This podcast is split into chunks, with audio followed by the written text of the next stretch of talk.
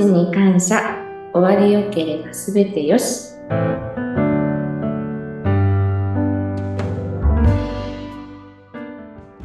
おはようございます。お世話になっております。有限会社東美代表の、えー、染谷と申します。本日もよろしくお願いいたします。よろしくお願いします。こんにちは。インタビュアーの山口智子です。えー、さて、今日は代表の染谷さんにご登場いただいていろいろお話を伺いますが、あの、まずは、以前もこの番組の配信で、フューネラルフェアという大きな葬儀業界のイベントがあって、そこに東美が出展するという話ありました。6月ですよね。それ終わったそうでいかがでしたか？はい、あのーおかげさまで、えー、当ブースの方にも、えーたくさんの方お越しいただきまして、大変ありがとうございました。えー来られなかった方もお忙しい中、えー気にしていただいているのかなっていうような気もいたしますので、えー本当にありがとうございました。感謝申し上げます。えー、すごい大盛況だったっていうふうに他の社員の方も聞きました。うん。もうおっしゃる通りで、えー来場者数も、えーコロナ禍が、えー過ぎたっていうこともありまして、えー1割強の、えー来場者数が、えーあったということで、主催者側からの方から、えー報告がありました。また、あのー私事ですけれども、えー無料講習会の方にも、えー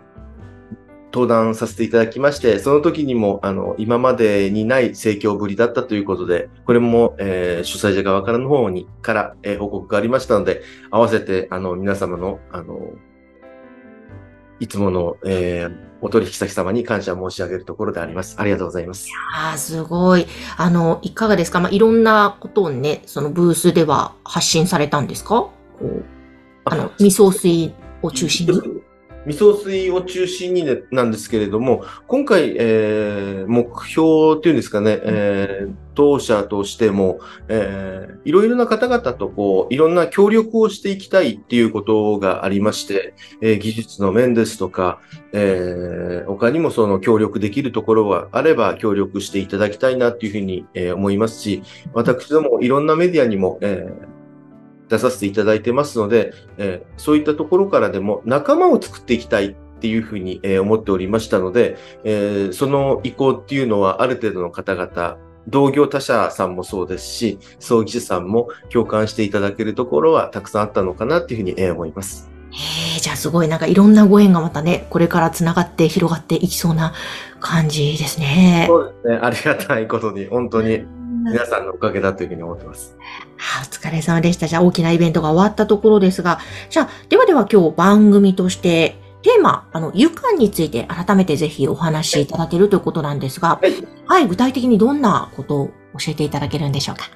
はい。あのー今回ですけれども、えー私どもで、えー病院さんと、え病院さんにお伺いをしまして、え死後処置の、え講習会っていうのも、あのここのところすごく、えー需要があるのかなっていうふうに、えー思っておりまして、えーいろんな病院さんに、えーお伺いをさせていただいてます。また介護施設さんからのお問い合わせも、えー増えております。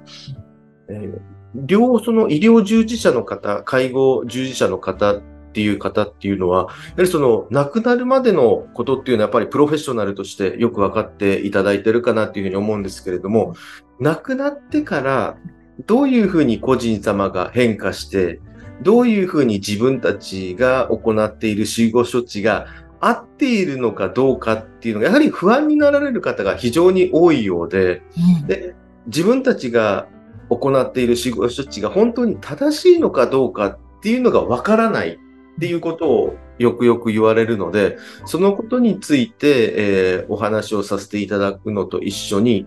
えー死後処置をしたお顔っていうのは、私どものような専門業者に、えー改めてお化粧してくださいとか、えー、湯をしてくださいっていうふうに言われるのは多分4割多くても5割いってないっていうふうに思うんですけれども、そういった方々がご家族様が最後に見るお顔が最後のお顔になって印象に残るので、そのことがやはり自分たちとしてもその不安だっていうことを言ってらっしゃるので、えーそういったことで湯管っていうのも実際に行っている死後処置と湯管っていうのはこう別物だっていうふうに思っていただければいいかなっていうふうには、綺麗にするっていうことは一緒なんですけれども、あのー床っていうのはその精神性の高いものかなっていうふうにも思いますし、死後処置と床っていうあの根本的な違いっていうのは、あの精神性の違いなのかなっていうふうに、えー、思うところが非常に大きいですので、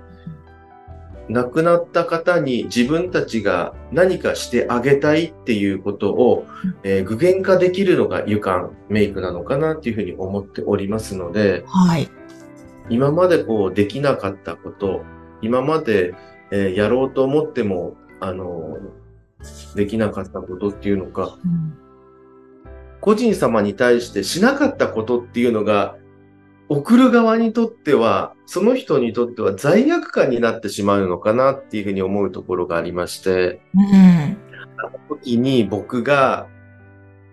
親父のお見舞いに行けなかった、それが自分の中の、なんていうの、わだかまりになってて、うん、それを、いう湯間とか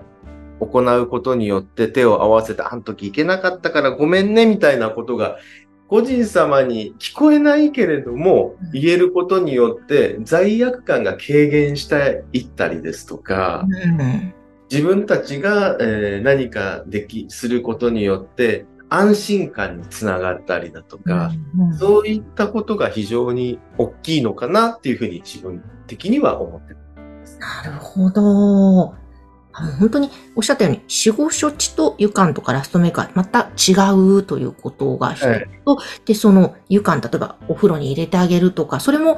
もちろんプロの方もがやるんですけども、ご家族もちょっと手を添えたりっていう場面があるってことですかね。そこでちょっと、とか癒しされるというのかなんというか、こう、少し安心感も家族も生まれるみたいな時間がそこで。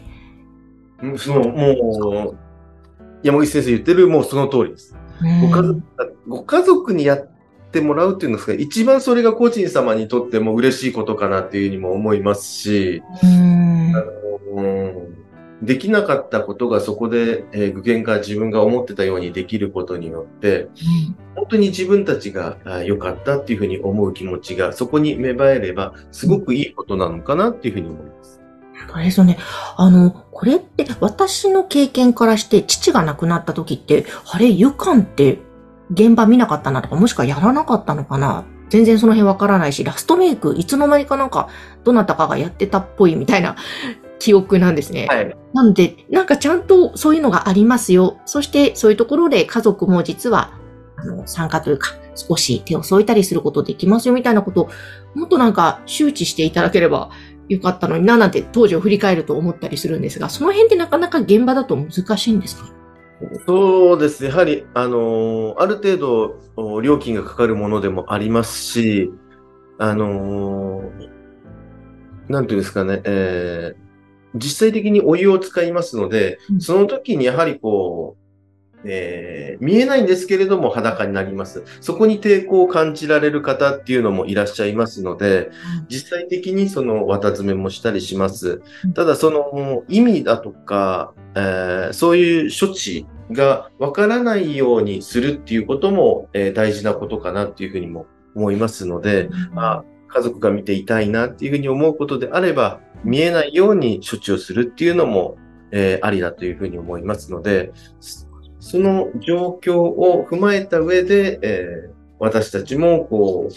えー、湯をする、処置をするっていうことは、ご家族様の心情を考えながら、うん、えー、施工させていただいているっていうところです。確かに、その都度その都度ケースによってね、だいぶ違うと思いますが、ね、でもなんか本当我々もただ単に全体葬儀って捉えるんじゃなくて、その中にそういう湯感とかラストメイクって実はこんな意味もあって、こんな風な家族にとってもいいこともあるんだよとか、あと亡くなった方に個人様にとってもとか、なんかその辺もっと、こういうね、ポッドキャストを通してでもそうですけど、はい、なんかなんかもっと知ってもらいたいですね。そうですね。いろんな方々に私たちもその情報発信をすることによって、こういうことができるんだっていうこともそうですし、自分たちのや、家族が自分たちが亡くなった人にしたいのはこういうことなんだっていうことのえー、思いがそこにあって伝えることができたりですとか、あの、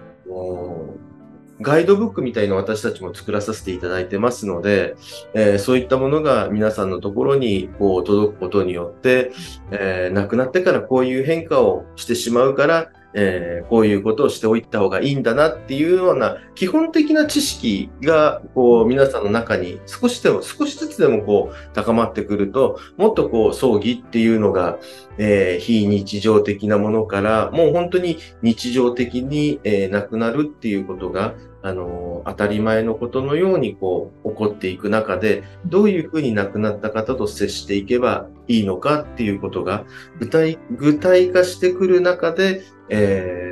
いろんなものが個人様に伝えられたり、思いが伝わったりだとかっていうことができればいいなっていうふうには思っております。うーん、そうですね。あの、ぜひぜひ、この番組もそうですけれども、何かちょっとトービさんに聞いてみたいことがあるなという方は、お気軽に、この番組概要欄にホームページ掲載しておりますので、お問い合わせください。